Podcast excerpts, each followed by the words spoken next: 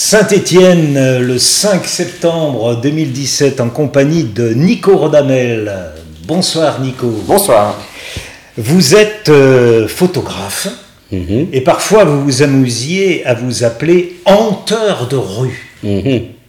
Euh, oui, c'est vrai que c'est quelque chose qui me correspond bah, pour une partie de mon, euh, mon activité photo, parce qu'en fait, elle, elle peut se décliner sur euh, plusieurs axes, plusieurs volets, mais c'est vrai que quand même, ce qui me motive dans la photo, c'est d'aller découvrir euh, des lieux. Je suis resté longtemps euh, à Saint-Étienne et, et alentour, et puis de plus en plus, euh, je m'aperçois que ce que je cherche, je le trouverai peut-être aussi loin de chez moi. Donc c'est ce qui me pousse à voyager, et, c'est vrai que c'est souvent la rue qui m'intéresse. Traîner dans la rue, aller à la rencontre des gens, sans forcément toujours leur parler aussi, mais parce que mon but c'est aussi de capter des images sur le vif. Donc on, on discute parfois avec les gens après les avoir photographiés, parce que si on discute avant, ils seront plus naturels et on n'arrivera pas du tout à avoir quelque chose de, spontané. Mais c'est vrai que je traîne beaucoup dans les rues. Euh, mon truc, c'est quand même les villes, même si elles se ressemblent pas toutes, parce que ce que j'ai rencontre euh, en Europe et ce que j'ai pu rencontrer beaucoup plus loin, euh, les rues sont forcément différentes. Mais je cherche peut-être justement euh, un point commun à tous ces lieux. Je me cherche un peu moi aussi, évidemment, dans tous ces lieux. Mais euh, la rue, c'est vrai que c'est un peu mon terrain de jeu favori. Alors ça c'est l'activité euh, photographique que euh, vous vous donnez par plaisir, parce qu'à côté il y a des commandes. Tout à fait. Alors les commandes, elles sont très diverses. Euh, travailler pour des architectes, je travaille régulièrement pour la Cité du Design, euh, pour euh, surtout dans le milieu musical, dans la région Rhône-Alpes. C'est-à-dire qu'au départ, euh, à force de- d'envoyer des photos de concerts euh, aux artistes que j'avais pu photographier dans tel ou tel autre cadre, les gens m'ont rappelé en me disant ben, on a besoin de portraits posés, on a besoin de photos pour la presse, on a besoin de photos pour euh, notre CD, pour notre affiche, pour nos flyers. Et du coup, j'ai noué des relations avec pas mal de groupes sur Saint-Étienne et Lyon. Et puis après, ça fait un peu boule de neige. Et puis après, ben voilà, on m'appelle parfois comme ça pour me dire on a besoin d'une identité visuelle globale quoi pour un artiste. Parfois, qu'on lui donne des idées aussi, parce que certains artistes n'ont pas trop d'idées de comment se mettre en valeur. En général, euh, beaucoup d'artistes savent vraiment faire la partie pour laquelle ils sont doués, mais après communiquer dessus, c'est toujours un peu compliqué. Moi-même, euh, je le sais, hein, j'ai du mal, par, exemple, à communiquer sur Internet, à me faire un site digne de ce nom, parce que c'est pas mon truc premier. Mon truc premier, c'est la photo. Quoi. Donc voilà, je travaille pour pas mal d'artistes, euh, et c'est ce qui me plaît bien finalement, c'est que voilà, les photos, elles servent à quelque chose. C'est pas juste des photos pour mon propre plaisir, mais elles vont être vues après, elles vont être utilisées pour des pochettes, pour plein de choses. Alors on peut s'arrêter sur un exemple. Euh, la pochette, on l'a sous les yeux, hein, pour un disque qui est chez Harmonia Mundi, Mhm. de la violoniste Emmanuelle Bertrand. Là, c'est une photo quand même qui, qui attire. C'est du noir et blanc, parce que vous aimez bien le noir et blanc. Mhm. Mais c'est une violoncelliste qui, qui est prête à jouer, mais sans son instrument. Elle est en position, les mains sont là, elle joue, mais l'instrument a disparu. Tout à fait, ouais, ça s'est passé dans des conditions assez particulières. J'ai accompagné un, collègue du Petit Bulletin, donc le, journal stéphanois pour lequel je travaille régulièrement depuis bientôt six ans. Je l'ai accompagné lors d'une interview. Il m'avait dit bah, écoute, amène ton appareil, si elle, si elle veut bien, on fera quelques photos, au moins pour illustrer l'interview. Et puis j'ai toujours dans mon coffre mon sac photo avec euh, mes éclairages, ça peut toujours servir dans ces cas-là. J'avais pensé à, à l'emmener. Et puis je lui ai proposé de faire une petite séance photo. Et elle m'a dit, bah, je veux bien parce que j'aime bien avoir des images nouvelles. Par contre, j'ai pas mon violoncelle. Et là, ça a fait tilt. Et je me suis dit, bah, j'ai une idée, je vais lui faire jouer du violoncelle sans son instrument. Un peu comme disent les jeunes, du air violoncelle, c'est-à-dire on fait semblant de jouer de la guitare, on fait de la air guitare, il y a même des concours. Et, euh, et elle est rentrée dans le jeu. On n'avait pas vraiment prédité ça, elle s'était pas forcément habillée pour l'occasion ni rien. Euh, On a utilisé un mur blanc qu'on avait sous la main, j'ai mis mes éclairages et on a fait une petite séance comme ça, où je lui dis, vas-y, tu m'oublies, tu te concentres comme si tu étais au début d'un concert et tu joues. Je pense que je sais qu'elle a le ni- un tel niveau qu'elle est capable d'entendre la musique dans sa tête sans la jouer. Et, elle n'a pas eu besoin de vraiment euh, jouer. Enfin, je pense qu'elle s'est mise dans les mêmes dispositions. Elle a fermé les yeux, elle a pris son instrument en main, même s'il n'était pas là. Et puis, elle, a- dû se sentir quelque chose dans la tête. Et, et pendant quelques minutes, euh, il y a eu un truc magique qui passait parce que j'ai eu l'idée un peu à la dernière minute. Et je sentais que ça pouvait bien le faire. Alors après, j'ai retouché les images en noir et blanc parce que je trouve que pour le portrait, c'est comme disait Gainsbourg, c'est plus classieux. J'aime bien, c'est joli, il y a un côté intemporel en plus dans le noir et blanc, on pourrait en parler des heures du noir et blanc. Et puis après, j'ai glacé un petit peu les, les blancs pour presque la transformer en poupée chinoise. Elle a des mains de porcelaine, on dirait. Et je pense que c'est ce qui lui a plu. Deux ans plus tard, elle m'a rappelé en me disant euh, Ces photos-là, est-ce qu'on peut les utiliser euh, pour un disque à sortir chez Harmonia Mundi? Moi, j'étais assez fier parce que c'est un gros label. J'ai exposé plusieurs fois dans les boutiques Harmonia Mundi. Je sais que leur maison mère est à Arles, qui est une terre de photographie que j'adore. Et euh, c'était vraiment un, honneur de pouvoir avoir une, de faire une pochette chez Harmonia Mundi. On va rester dans le classique. Il y a un deuxième musicien classique euh, qui, qui, aime bien travailler avec vous.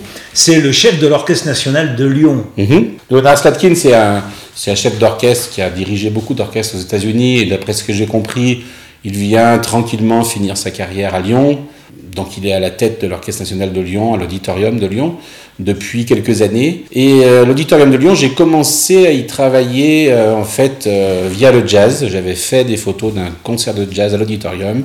J'ai partagé mes photos avec eux. Ils m'ont rappelé pour couvrir des concerts, pour leurs outils de communication. Et quand Léonard Statkin est arrivé à Lyon, on m'a demandé de venir faire une séance photo, une séance de portrait vraiment en face à face. Euh, parce qu'une séance s'était précédemment mal passée avec un confrère lyonnais. Donc je me suis dit c'est sympa qu'ils viennent chercher un petit Stéphanois. Et donc j'avais un défi parce que la séance s'est passée tout en anglais avec quelqu'un qui avait largement l'âge de mon père, qui avait l'air assez sérieux, strict. Et puis voilà, depuis je suis devenu un peu son portraitiste attitré en tout cas pour ce qui est du côté français. Il a fallu réviser l'anglais. Alors il a fallu réviser l'anglais, euh, tourner la tête de trois quarts, lever le menton, etc. Des choses que j'avais complètement oubliées. Et euh, comme ça s'est bien passé, euh, régulièrement l'auditorium m'appelle spécifiquement d'ailleurs pour faire tout ce qui est portrait. Il y a un autre photographe qui fait maintenant plus le, côté live, euh, les, concerts en direct. Et dès qu'il y a du portrait pour toutes leurs publications, et elles sont nombreuses, euh, voilà. même la femme de Leonard Slatkin a fait appel une fois à moi pour une, séance de photos un peu plus directement pour lui, pour son site internet. Donc c'est sympa d'avoir un client euh, comme ça. Petite fierté aussi. Ouais, ouais, tout à fait. Ouais. C'est voilà, c'est le côté gratifiant de la photo que qu'on a quand on passe du côté professionnel, c'est que voilà, on nous appelle pour quelque chose qu'a priori on sait faire plutôt pas mal, et puis euh, on a un résultat puisque les photos après sont diffusées. Ça c'est c'est assez jouissif ça de voir ces photos euh, parfois en 4 par 3 dans dans Air France Magazine, dans un peu partout parce que notamment du côté de l'auditorium, ils communiquent dans l'Europe entière. Donc euh, parfois je tombe par hasard sur des photos. Alors tout de suite le réflexe c'est d'aller voir s'il y a bien mon nom dans un petit coin, au moins par reconnaissance. Quoi. Mais c'est vrai que c'est assez, assez, sympa de, de, voir sortir ces photos euh, un peu partout, y compris à l'étranger. Au départ, c'est comme ça que vous êtes rentré, si j'ai bonne mémoire, dans le monde de la photographie.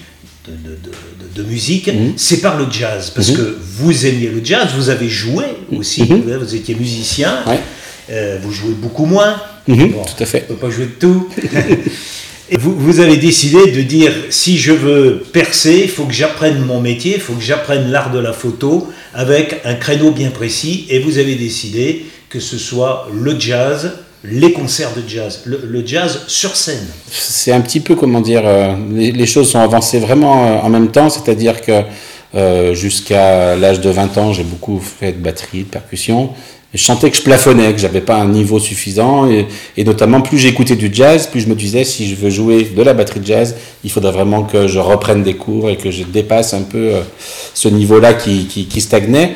Et en même temps, euh, la photo commençait à devenir vraiment une passion dévorante. Tout le monde m'encourageait. J'avais fait des petits concours amateurs que je remportais régulièrement, des premiers prix, des seconds prix. Je me disais j'ai peut-être quelque chose à développer, sans jeu de mots, du côté de la photo. Et, à un moment, je me suis dit, je peux pas faire les deux à fond. Je peux pas faire avancer la musique, faire avancer la, photo. J'ai fait le choix de la photo. Et finalement, je me suis retrouvé rapidement sur les bords des scènes euh, musicales à joindre un peu mes deux passions, c'est-à-dire pouvoir euh, développer cette passion pour la photo et même la, la, rendre petit à petit euh, professionnelle, tout en restant dans le milieu musical. Donc je prends vraiment mon pied quand je, quand je suis au bord de la scène, voir euh, dans les coulisses, même backstage après un concert ou, ou dans les coursives pendant les concerts pour essayer d'avoir euh, des, des, angles de vue originaux. Je prends mon pied parce que je suis un peu sur scène quand même.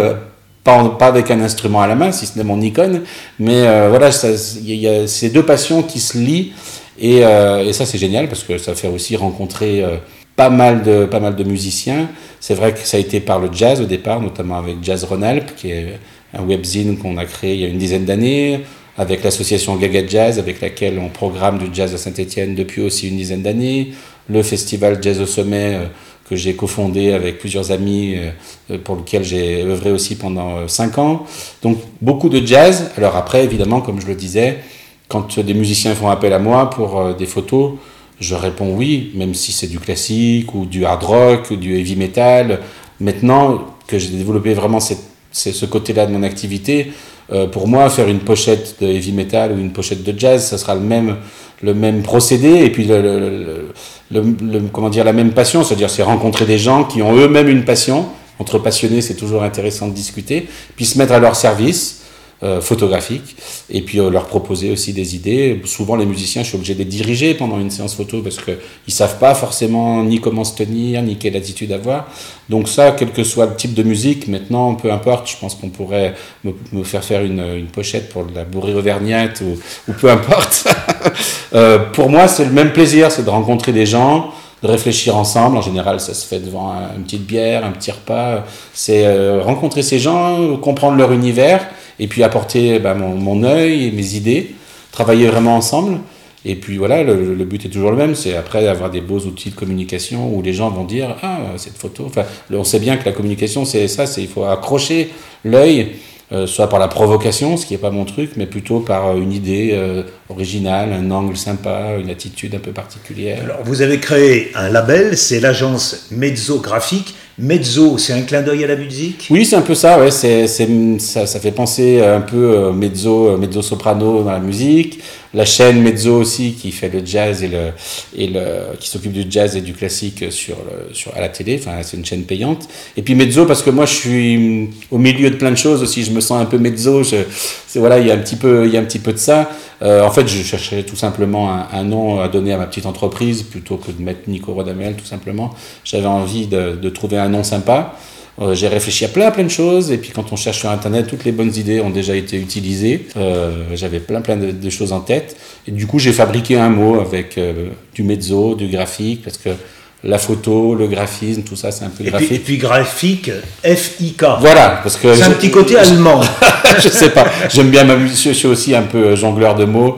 J'aime bien m'amuser à créer des mots, des choses comme ça. Alors on va on va y arriver. Donc cette connaissance du, monde du spectacle, de la scène vivante, vous a amené aussi à faire des photos pour des revues, pour mhm. des magazines. Vous travaillez maintenant, on l'a évoqué, le petit bulletin, mhm. mais là vous faites des petits reportages, des mhm. interviews, photos, mais textes. Tout à fait. Alors là, maintenant, actuellement, je travaille pour deux journaux stéphanois, donc il y a le Petit Bulletin et Hors Ligne. Et Hors Ligne, c'est uniquement des photos. Voilà, et Hors Ligne, voilà, j'essaye de séparer un peu les deux pour qu'il n'y ait pas de, jalousie et de, de, problèmes, même si c'est tous des gens adorables qui s'entendent bien. Euh, au départ, quand euh, j'ai fait des reportages pour un, des reportages photos pour un magazine qui s'appelait Pulse Mag, qui s'est appelé Synchrone aussi, qui était tenu par Marc Chassobéné, qui est actuellement euh, adjoint à la culture à Saint-Étienne. Et quand il, ces, ces, journaux se sont arrêtés, il a eu l'idée de proposer à Lyon et Grenoble de faire un petit bulletin à Saint-Étienne puisque ça existe à Grenoble depuis plus de 20 ans et à Lyon depuis une quinzaine d'années. Donc j'ai continué à travailler avec Marc. Et là, Quelle est la ligne éditoriale du petit ben, C'est la, la, culture dans le bassin stéphanois. Donc euh, en fait, euh, c'est, euh, on peut se permettre d'être un peu impertinent, on a un ton assez libre. On choisit vraiment, donc moi j'ai en charge la rubrique exposition, la rubrique sono mondiale, c'est-à-dire les musiques du monde, et la rubrique jazz. Donc j'ai plusieurs rubriques. Donc euh, voilà, je propose mes sujets en fonction de ce qui va se passer le mois suivant. Le rédac chef valide ou invalide. Et puis après, on est assez libre euh, de fournir euh, des textes avec un ton assez personnel. Je peux caser toujours quelques photos, mais à part la page portrait où chaque mois on fait le portrait photographique et écrit d'un artiste de la scène locale, c'est vrai que le petit bulletin c'est plus l'écriture que j'avais un petit peu laissé tomber depuis, on va dire, le lycée. J'ai toujours aimé écrire. J'écrivais pas mal quand j'étais encore euh, ouais, euh, lycéen, étudiant, puis j'avais un peu mis ça entre parenthèses. Là, c'est une écriture euh, informative. Oui, tout à fait. C'est direct. Tout à fait. Voilà. Que j'ai redémarré, on va dire, d'abord avec Jazz Rhône-Alpes, puisque souvent je me déplaçais sur des concerts et on me disait ben, c'est bien, tu fais les photos, mais il n'y a personne pour faire l'article. Est-ce que tu peux nous faire une petite chronique aussi? Donc là, j'ai repris le goût à une écriture un peu plus journalistique. Mais il y a quand même une mise en forme. Voilà, parce que tout à fait. Le, le lecteur, ce qu'il veut, c'est qu'on lui raconte une histoire. Exactement, exactement. Alors avec Jazz Ronald, c'était plus facile parce que c'était des comptes rendus de concert, donc on peut vraiment raconter ce qu'on a vu, senti. Moi, j'aime bien parler des à côté, Avec de l'ambiance. Voilà. les sens. Euh, petit bulletin, on est dans l'annonce, donc c'est assez différent. Donc ça demande de pas mal se documenter. Si on veut écrire sur un artiste qu'on n'a jamais rencontré, qu'on n'a jamais vu sur scène, il faut euh, regarder des vidéos, écouter les disques, écouter peut-être des interviews aussi pour voir un petit peu quel style c'est. Et puis quand on a la chance de pouvoir les interviewer de façon euh, euh, directe ou par téléphone ou par Skype, j'ai interviewé Amadou et Mariam par Skype. J'étais dans mon salon, ils étaient à Bamako, donc il y a des moments magiques comme ça. Là, on arrive à avoir des infos sympas et des choses originales à, dire. L'inter- L'interview, c'est quand même une, façon vraiment de, trouver les bonnes infos. On va rentrer un petit peu dans les détails. Comment vous travaillez? Parce qu'il y a, il y a deux types de personnes qui euh, vont rencontrer les gens, ou même par téléphone, mais qui enregistrent systématiquement toutes les conversations et font leur texte après la conversation enregistrée. Ou il y en a d'autres qui rencontrent les gens, qui peuvent éventuellement prendre quelques notes, mais qui après, avec le souvenir, recomposent leur texte. Vous, êtes comment? Ben, moi, j'ai essayé plusieurs choses et après, la, force des choses a fait que maintenant, j'ai à peu près ma recette. Effectivement, j'enregistre quand j'interview, que ce soit par euh, téléphone, Skype ou, ou euh, en chair et en os, j'enregistre parce que je me suis rendu compte que j'aime tellement la discussion, j'aime tellement euh, ne pas me brimer, que prendre des notes, c'est assez compliqué. J'arrivais même pas à me relire les premières fois où j'ai fait ça, j'en avais des pleines pages, puis après, j'arrivais pas à relire. Je suis un gaucher qui écrit pas très bien, euh, donc euh, quand j'écris vite, c'est un peu compliqué pour la relecture.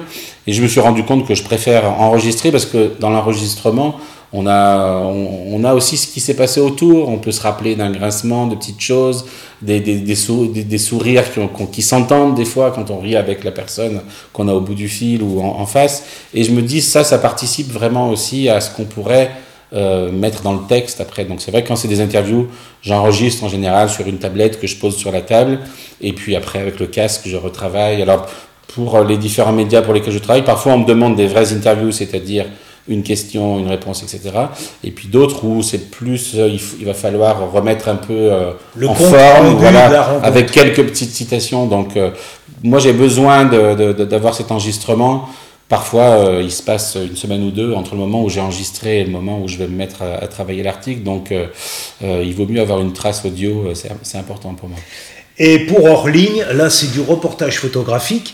Euh, dernièrement, vous avez fait un reportage sur la canonnerie stéphanoise. Mhm. La canonnerie stéphanoise. La canonnerie stéphanoise, c'est un, artisan qui, qui a repris euh, une vieille canonnerie, c'est-à-dire un atelier où on répare les armes. C'est vrai que Saint-Étienne, on est dans, une, dans, dans un terroir d'armuriers, c'est-à-dire qui crée, qui fabrique des armes. La Mais- Manu. Voilà, mais il faut aussi des gens pour les réparer quand ils ont été euh, choqués, tordus, euh, malmenés, etc. Et pour Orline, qui est un, un, un journal 100% stéphanois, c'est un mensuel qui coûte un peu moins de 5 euros, qu'on trouve un peu partout à Saint-Etienne. Le, le- le créneau d'Orline, c'est vraiment d'aller pousser les portes des Stéphanois, que ce soit des particuliers, que ce soit des professionnels. C'est, là, c'est pas comme au petit bulletin où on est obligé de rester dans le monde de la culture. Là, c'est, ça peut être n'importe quel milieu. Et quand on dit stéphanois, c'est vraiment la ville de Saint-Étienne Ouais, où on peut aller jusqu'à Andrézieux-Boutéon. Non, je crois que on le- reste le- à Saint-Étienne. voilà, ça reste stéphanois. Chez les Gagas. Ouais, tout à fait. Euh, c'est marqué le mensuel en prise avec Saint-Étienne. Eh oui. Donc là, c'est vraiment stéphanois. Alors, ce qui est sympa, c'est que là, par contre, ce sont vraiment que des reportages. Excusez-moi, petite réflexion idiote, ça, ça limite les frais de déplacement. C'est vrai, c'est pas mal. On peut tout faire à pied, en tram, en bus, ça c'est pas mal. Ce qui est sympa avec Orline, c'est que pour mon- ma contribution, c'est que c'est vraiment euh, des reportages photos, même si je peux glisser une petite page d'écriture quand même. Euh, et puis euh, voilà, je propose des sujets. La canonnerie, en l'occurrence, c'est vraiment moi qui ai proposé. Je leur ai dit voilà, euh, j'ai un contact avec un canonnier, je pense que c'est assez intéressant. euh, je pense que visuellement, ça peut être sympa. C'est un, atelier apparemment très euh, foutoir avec plein plein de choses, puis des armes. Donc on est quand même dans le stéphanois. Et euh, ça me paraît intéressant d'aller voir ce, ce monsieur. Et euh, bah, voilà, un mois après, ils m'ont dit ah, ton idée là, on, on la prend, ça nous intéresse. J'ai fait un reportage dans un club de boxe. j'ai fait l'autre jour, j'ai fait des photos pour la une du prochain. Donc c'était avec une créatrice de vêtements. C'est assez varié. Donc parfois je propose des sujets. Parfois les, deux rédacteurs, les deux boss, on va dire, me, me font une commande de quelque chose pour lesquels ils ont besoin d'une photo. Le petit bulletin, hors ligne, on voit bien la destination de ces photos, mais les photos plus personnelles, les photos que vous faites dans ses voyages, j'ai relevé La Havane, Tunis, Lisbonne, Gibraltar, Madrid, Andorre, Bordeaux, Marseille, Brest, Turin, Lausanne, Paris, Londres, Amsterdam, Berlin, Copenhague, Budapest, mais il y en a d'autres. C'est Nico Rodamel qui part, qui part à l'aventure, qui part parce qu'il a vraiment ce, besoin d'aller au large, de quitter les, les murs de Saint-Étienne et de la Loire pour aller chercher, cueillir des images, des clichés, mais aussi rencontrer des gens, j'imagine. C'est vraiment ce qui me motive maintenant. Je crois que c'est quelque chose qui a pris une importance vraiment euh, euh, de plus en plus grande dans, mes passions, dans mes attirances, c'est d'aller voir ailleurs, si j'y suis, mais d'aller voir aussi, voilà, de rencontrer des gens pour aller pêcher des images. Au départ, euh, je disais pour aller pêcher des images différentes, mais je me rends compte que je cherche toujours un peu la même chose aussi, c'est la, place de l'être humain dans son environnement euh, plutôt citadin, les petits moments de solitude, les gens qui errent comme ça. Ou, Il y a quelques euh, années, vous m'avez confié ne pas aimer la campagne. Vous dites, je, suis urbain, aucun mépris pour la campagne, mhm. à condition de pouvoir rentrer le soir chez vous dans, une, dans, une, ville. Il y, y, a un peu de ça en fait. La campagne, moi j'y vais quelques semaines en été vraiment pour couper euh, si possible un endroit où il n'y a même plus de réseau, plus de téléphone, rien. Là, là c'est vraiment des, des, journées de repos, de lecture, ou familiales aussi. C'est la ville qui m'attire parce que c'est là où ça grouille le plus, c'est là où on, a plus la chance de rencontrer des gens. Euh, comme je disais, euh, des gens aussi parfois seuls dans leur ville, quoi. Donc ça, ça, ça m'attire un peu aussi. J'aime essayer de savoir ce qui se passe dans la tête des gens que je vois un peu rêveurs sur une place ou dans une ruelle. Je crois qu'il y a un moment, je me suis dit, bon, j'ai fait à peu près je connais pas tout mon pays, je connais pas toutes les régions de France, mais je me suis dit j'ai envie d'aller voir plus loin. Alors maintenant avec euh, les, promos qu'on arrive à trouver sur les vols, les EasyJet, les Airbnb, etc., euh, ça devient quand même euh, plus facile et, moins cher d'aller un peu partout en Europe et de temps en temps un peu plus loin. Et maintenant le voyage c'est vraiment quelque chose qui m'attire parce que ça me dépayse complètement. Et puis je sais que ça va m'inspirer parce que moi j'ai besoin de lieux nouveaux j'ai besoin de partir à la recherche, d'être un peu, de me retrouver parfois dans la minorité. Quand j'ai passé un mois au Cameroun, par exemple, je me suis rendu compte de ce que c'était qu'être tout seul face à plein d'autres gens différents. J'étais le seul blanc dans la région où j'étais. Je crois qu'en fait, j'ai compris que d'aller ailleurs, ça m'inspire. Ça m'inspire euh, pour photographier, ça m'inspire aussi pour écrire. Maintenant, quand j'expose euh, plutôt mes photos de voyage, j'ai envie de mettre les textes aussi que j'ai écrits dans, dans, ces différentes villes. Du coup, voilà, j'ai commencé un petit tour du monde à travers les villes qui m'attirent. Euh... Il y en a une qui vous a attiré plus d'une fois, c'est Barcelone. Là, là, il y a une espèce de d'amitié, de, fidélité. Vous, vous, vous n'allez plus à Barcelone, vous retournez à Barcelone. Ah oui, tout à fait. C'est un peu mon, mon, second chez moi, en fait. C'est euh, tout simplement parce que depuis plus de 20 ans, c'est une ville euh, dans laquelle je me rends assez régulièrement, on va dire euh, tous les un an et demi, deux ans grand maximum, ça finit par me manquer. C'est une ville que j'aime parce que c'est cosmopolite, on rencontre des gens de toutes les nationalités, il y a beaucoup de monde, donc on peut se fondre dans la masse aussi pour, pour arriver à capter des photos sans, sans gêner les gens ni sans trop se montrer.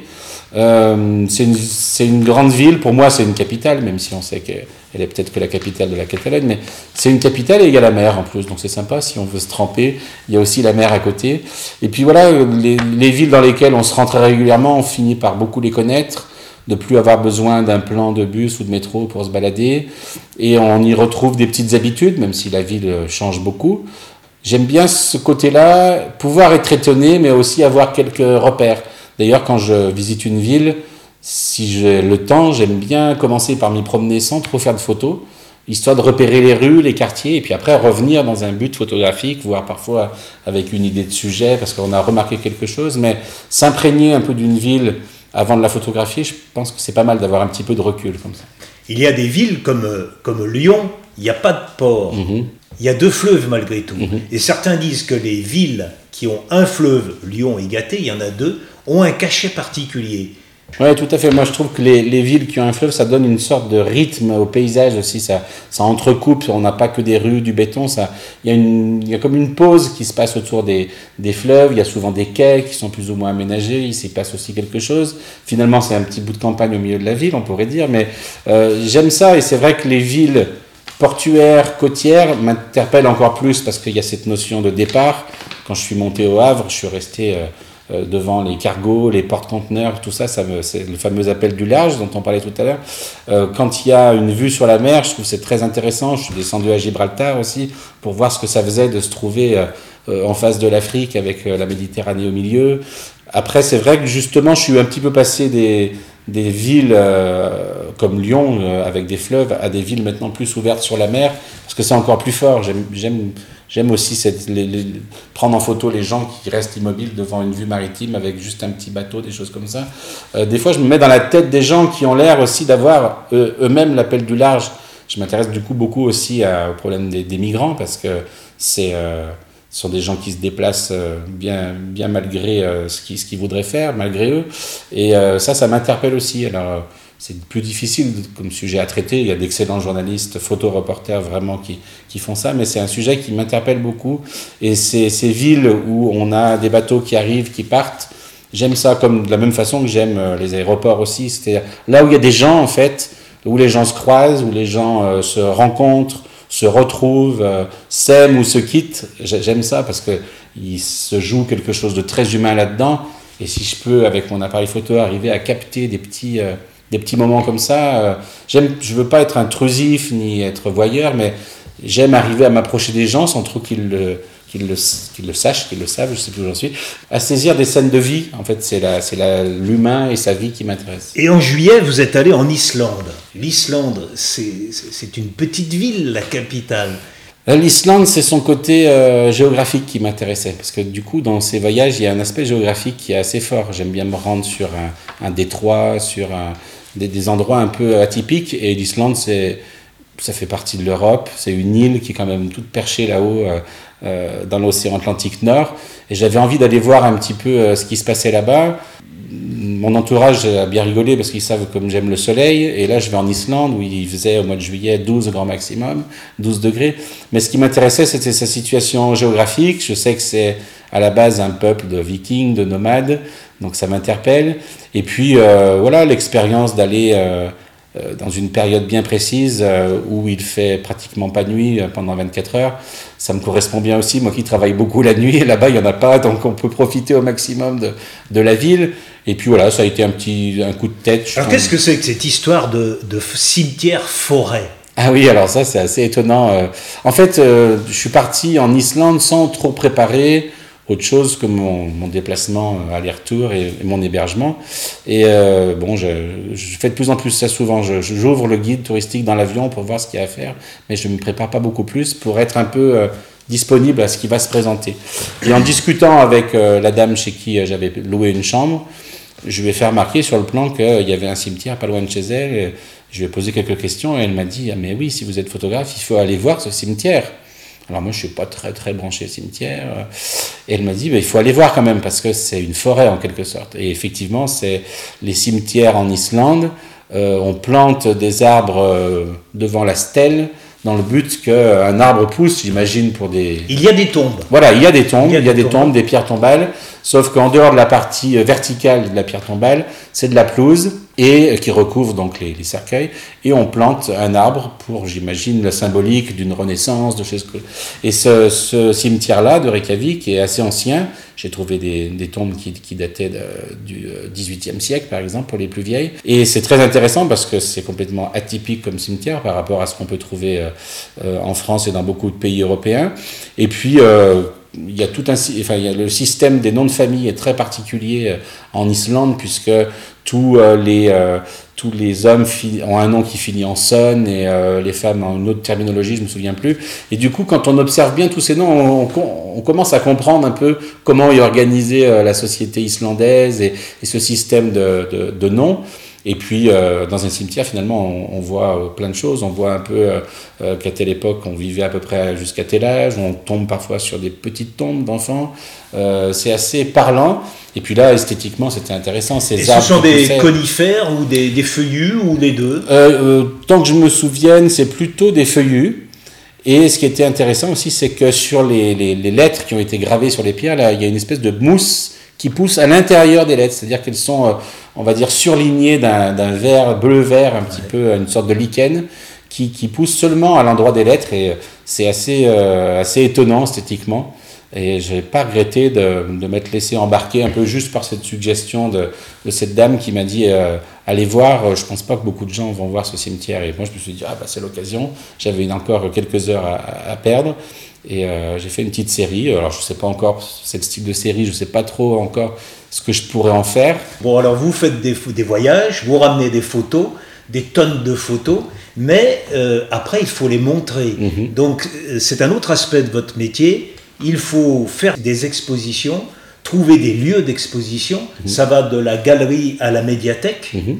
Euh, J'ai vu même qu'au début, vous avez fait en 2009 une, une exposition à un endroit où vous avez quand même vécu un petit peu, c'est Noir-Étable, Noir-Étable en plein milieu des monts du Forêt, à la ferme du Faux. Oui, Alors, alors J'ai ferme- trouvé pas mal. Faux, alors le faux c'est PH. hein. mais euh, euh, un photographe qui va faire une exposition à la ferme du Faux, c'est. Alors c'est, une ferme jazz, on va dire. C'est-à-dire que c'est, c'est un lieu où on va pouvoir euh, euh, acheter des très bons fruits rouges bio, des bons coulis, des bonnes confitures. Euh, mais c'est un endroit aussi où des groupes se produisent. Et en fait, euh, pour, pour une soirée qui était un peu spéciale, puisque c'était la soirée de clôture de, je sais plus quelle année, 2009, c'est ça, oui. 2009. Euh, il y avait deux groupes qui enchaînaient, donc beaucoup de monde qui venait à cette soirée-là. J'ai proposé au, au- à l'aubergiste, on va dire, de- de- de- d'accrocher mes photos au mur pour un petit peu voilà, égayer un peu la, salle de concert pour cette soirée-là. Mais c'est vrai que c'est, c'est, c'est- ce sont un peu mes terres d'enfance, Maritable. J'ai pas eu beaucoup d'occasions de, d'exposer dans, dans ces coins-là.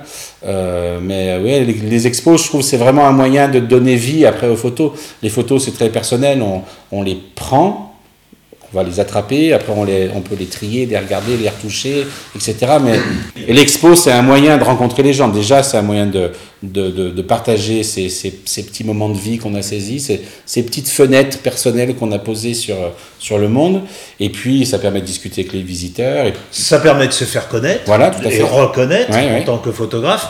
Est-ce que ça permet de vendre? Alors là, ça dépend un peu des sujets et puis des lieux où on expose. Euh, Déjà, euh, euh, quand on expose dans une médiathèque, par exemple, il n'y a, a en général pas de vente parce qu'on est dans un lieu public. Donc là, la médiathèque peut nous louer l'expo, c'est-à-dire qu'on a un dédommagement un petit peu pour les tirages, les déplacements, les choses comme ça. Là, ça va être plus une location d'expo. Après, quand on peut exposer dans quelque chose, dans un lieu qui s'apparente plus à une galerie, on peut mettre un prix de vente. Parfois, la galerie prend un pourcentage, parfois pas du tout. Dali, il fait une toile, cette toile est unique. Mhm. La photographie, elle n'est pas unique. Alors, alors pour ce qui est de la photographie, euh, il y a un nombre de tirages limité pour que ça soit considéré encore comme une œuvre d'art. C'est-à-dire que normalement, je dis bien normalement, mais à part, Qui les, à part les gens vraiment de, de très très connus dans la photo euh, le font, et comme, comme vous venez de le dire, il faudrait aussi vérifier tout ça.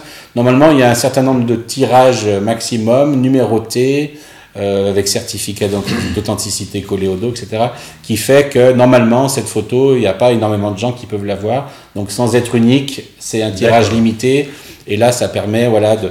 Mais moi, j'en suis pas là. Euh, mes photos ne sont pas à tirage unique, même si euh, pour certaines que j'ai pu vendre plusieurs fois, ça, ça, ça- c'est jamais des nombres astronomiques parce que chacune de mes expos en général change.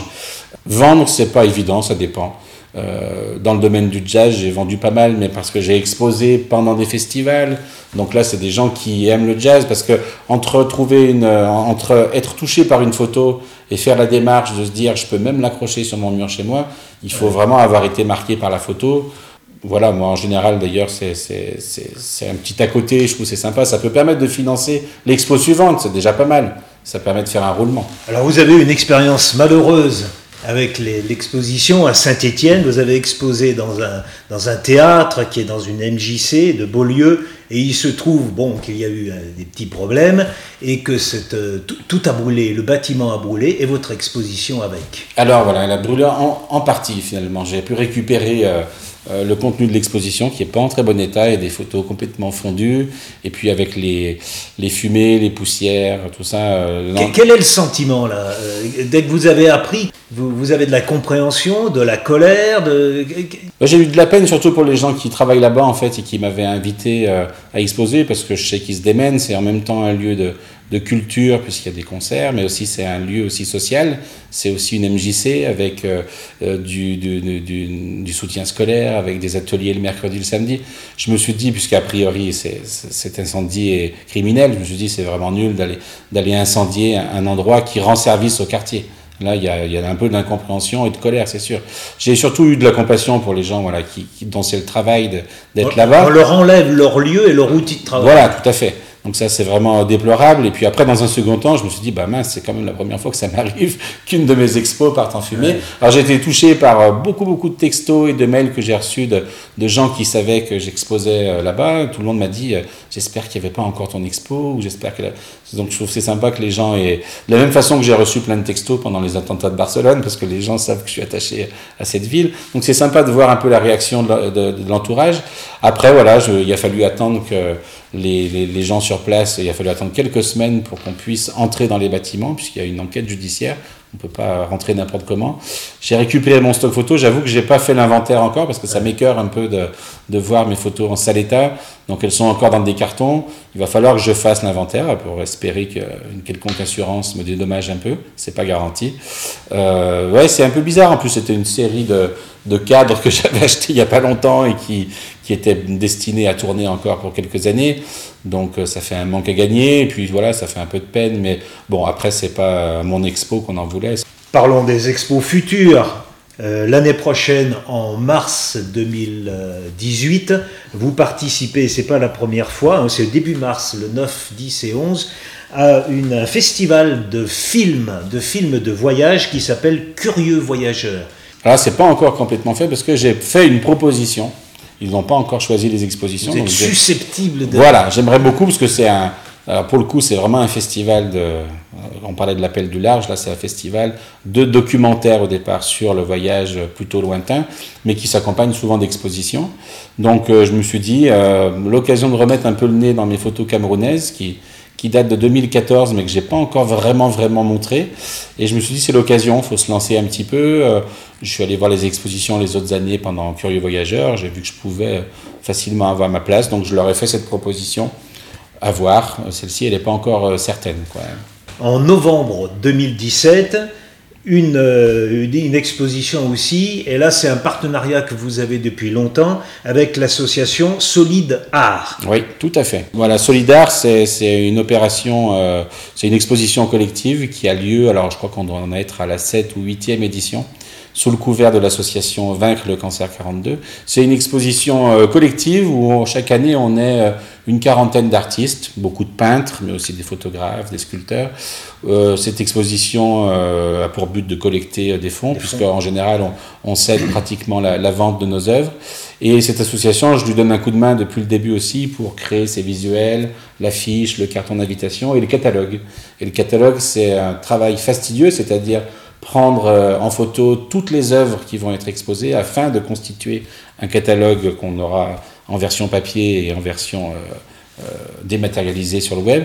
Et là aussi, ça me fait rencontrer d'autres gens, notamment beaucoup de peintres, que je ne connaissais pas vraiment les peintres de la région stéphanoise, qui sont de, tout style, tous âges aussi. J'aime bien, j'aime bien les anciens, comme on dit, les anciens, c'est-à-dire des gens qui ont un certain âge, une certaine philosophie de vie, euh, un certain regard aussi sur le monde artistique qui bouge dans tous les sens, mais eux sont un peu garants d'une peinture parfois un peu classique, mais en tout cas de, certaines valeurs qui, que, que j'aime bien euh, approcher. Et du coup, voilà, Solidar, c'est une belle entreprise de, bon, pour, pour, pour, participer à la lutte contre le cancer, mais en même temps, voilà, c'est une rencontre avec plein d'artistes. Et au milieu, là, j'aime être au milieu de tous ces gens, c'est vraiment sympa. Peut-être plus, plus proche, dans les semaines qui viennent, une exposition, mais qui ne durera qu'une semaine, alors qui se trouve euh, sous les, ce qu'on appelle les, les, arcades de la mairie. -hmm. À Saint-Étienne, la mairie est un gros bâtiment et il y a sur, deux, sur trois flancs ou quatre flancs, plutôt, pratiquement quatre, pratiquement ouais. quatre flancs, des arcades avec des magasins. Mmh. Oui, tout à fait. Alors c'est euh, Adela Coman. Adela Coman qui est une d'origine roumaine, qui est d'origine roumaine, qui est installée en France depuis déjà pas mal d'années, euh, qui a toujours été très active euh, dans la création d'événements. C'est elle qui a organisé à Saint-Étienne euh, toute une programmation qui s'appelle Brunch Design, donc où il est question de de faire euh, rencontrer le public avec des designers, des artistes, tout en mangeant quelque chose de bon et en buvant quelque chose d'agréable.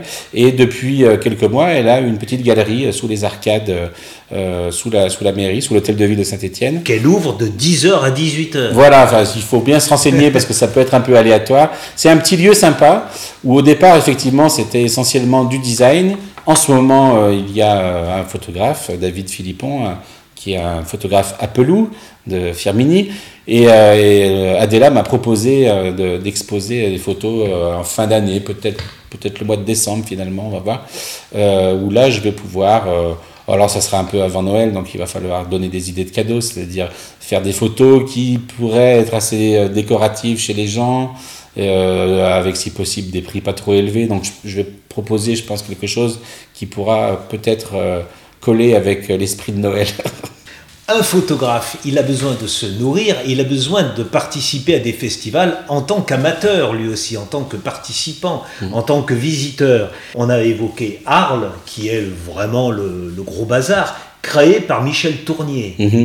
Michel Tournier qui a écrit sur la photographie, mais qui disait que euh, toutes ces photos étaient nulles. Il a, il a, il a une petite remarque, il dit tous les trois quarts, les trois quarts des photos des Occidentaux euh, saisissent des enfants et des femmes, et les trois quarts de ces photos euh, sont faites, sont produites par des hommes, curieusement. Et il dit la plupart du temps, on prend une photo, alors que le créateur, vraiment l'artiste, il ne prend pas une photo, il donne. Mmh. c'est quelqu'un qui a fait. Euh, qui a marqué, enfin déjà par ses écrits, euh, ce monde de la photo. bon, c'est marrant le regard qu'il pose sur. c'est possible hein, que la plupart des photos sont prises par des hommes. C'est un milieu bon, de moins en moins, mais quand même assez masculin. Et puis c'est vrai que voilà, euh, la, photo, c'est, euh, ça se réduit souvent aussi à ces sujets, un peu, vous l'avez dit, des, des portraits, euh, etc. Des, proches. Des proches, voilà. C'est, pour revenir à, la question, c'était, voilà, oui, se nourrir, c'est important. Moi, j'aime aller dans les festivals parce que, bah, tout simplement, il faut avoir la curiosité de voir ce que font les autres surtout ceux qui ont, qui ont peut-être plus abouti que moi-même leur technique ou leur patte. Donc en général, dans les grands festivals, on a des chances sur de tomber sur des expositions qui nous touchent plus ou moins, et puis parfois de prendre des bonnes calottes en, restant scotché devant une expo euh, qui a une vraie leçon de photographie à elle toute seule. Donc euh, moi, ça peut que me tirer pas vers le haut, quoi. Euh, ça peut être décourageant parfois, de se dire oh là là mais ce sujet euh, c'est plus la peine de le traiter c'est tellement bien traité par exemple. Mais je me dis non il faut il faut que ça soit encourageant il faut prendre des leçons quand on peut en prendre en fait.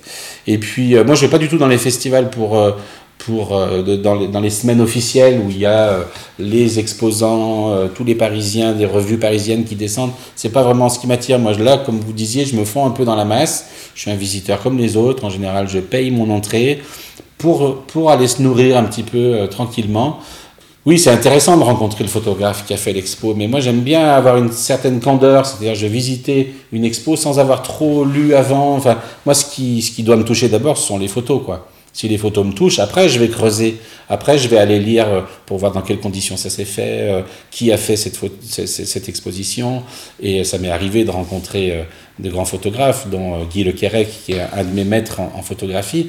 J'ai vraiment pris mon pied quand j'ai pu pendant toute une soirée discuter avec lui. Mais il faut d'abord que ce soit les photos qui me touchent. Après, je peux faire des démarches pour rencontrer un peu plus les tenants, les aboutissants et même l'auteur. Mais le festival, ce qui est intéressant, c'est que en quelques journées, parfois en une seule, quand je vais à, quand je vais euh, à Vichy, par exemple, il y a. Alors c'est sur le euh, portrait. Voilà, c'est sur le portrait. En une journée, c'est fait. Donc en une journée, on peut voir plusieurs lieux. Euh, c'est intéressant. Arles, il faut y passer quelques jours pour, pour tout faire. D'ailleurs, je me donne jamais l'obligation de tout faire dans ces festivals. Il faut il faut aller un petit peu comme ça en se baladant et puis se laisser capter par, euh, par des expos. Ça me nourrit, ça c'est sûr que je... Et puis, puis euh, quand, on, quand on connaît un petit peu un photographe, on a envie d'aller voir ses tirages, c'est-à-dire qu'on a envie de les voir exposer. Un livre, c'est super, euh, Internet, c'est très bien pour se documenter, mais être devant un tirage, c'est encore quelque chose d'autre, même si on parlait tout à l'heure de l'unicité de la photo qui n'existe pas vraiment en photo par rapport à une toile de maître. Moi, j'ai besoin de voir les tirages, j'ai besoin de voir comment c'est encadré, j'ai besoin d'avoir euh, même une photo que j'ai vue 100 fois ailleurs de, de Willy Ronis, de Douaneau. Quand on a un vrai tirage, si possible, qui a été fait par, par le photographe ou son tireur officiel, c'est-à-dire on sait que là, on va avoir le vrai rendu. Parce qu'il suffit de faire, euh, on peut s'amuser sur Google à chercher une photo célèbre. Dans Google Images, on va se rendre compte qu'on envoie des versions euh, recadrées, des versions qui n'ont pas tout à fait les mêmes couleurs, même sur du noir et blanc, on a des noirs et blancs très bleutés, d'autres très contrastes. Donc un, un tirage dans une expo, dans un festival, on sait qu'on a ce que le, vraiment ce que le photographe voulait. On est euh, à deux jours de la rentrée, enfin deux jours, les, les élèves dans notre cher pays sont rentrés hier. Est-ce qu'on forme le regard des enfants dans les écoles? C'est une question là que pose Serge Tisseron. Mhm. Serge Tisseron s'est beaucoup posé de questions. Euh, comment éduquer les, élèves à l'image Et bon, alors il, développe ça dans plusieurs livres, mais il a une réponse toute simple. Il dit on ne peut pas former le regard sans créer des images. Mhm. Et ainsi, on va aiguiser leur regard. Alors ce qui est intéressant, c'est que dans l'éducation nationale, depuis quelques années, on a arrêté de parler d'art plastique, mais on parle d'art visuel. Donc ce qui est intéressant, c'est que ça a ouvert un peu euh, l'éducation artistique dans le milieu scolaire à autre chose que la peinture et la sculpture, c'est-à-dire qu'on peut aussi étudier des vidéastes, des cinéastes et des photographes. Donc je, pense que la, la, la, la, photo commence à entrer un petit peu mieux dans le monde éducatif. D'ailleurs, quand on va à Arles, il y a des expos qui sont faites par des classes aussi, euh, sous, le, sous le, la bienveillance d'un photographe qui a travaillé avec les élèves. Donc il me semble que ça, ça commence à venir. Moi, on a souvent fait appel à moi pour, pour mener des, des ateliers photographiques. Euh, c'est vrai que ce qui est très intéressant avec des enfants, c'est quand même de créer des images. Je pense que c'est effectivement une base qui permet euh, bah, de les laisser s'exprimer, de toucher un peu à la mise en scène, et puis après utiliser cet appareil photo que beaucoup utilisent en mode tout automatique, et essayer de leur faire comprendre que c'est un outil qui peut être créatif, qu'une même scène, on peut la photographier de plein de façons différentes, pas seulement l'angle de vue, le cadrage, mais aussi ce qu'on ce qu'on va pouvoir bidouiller dans l'appareil, la profondeur de champ, tout ça.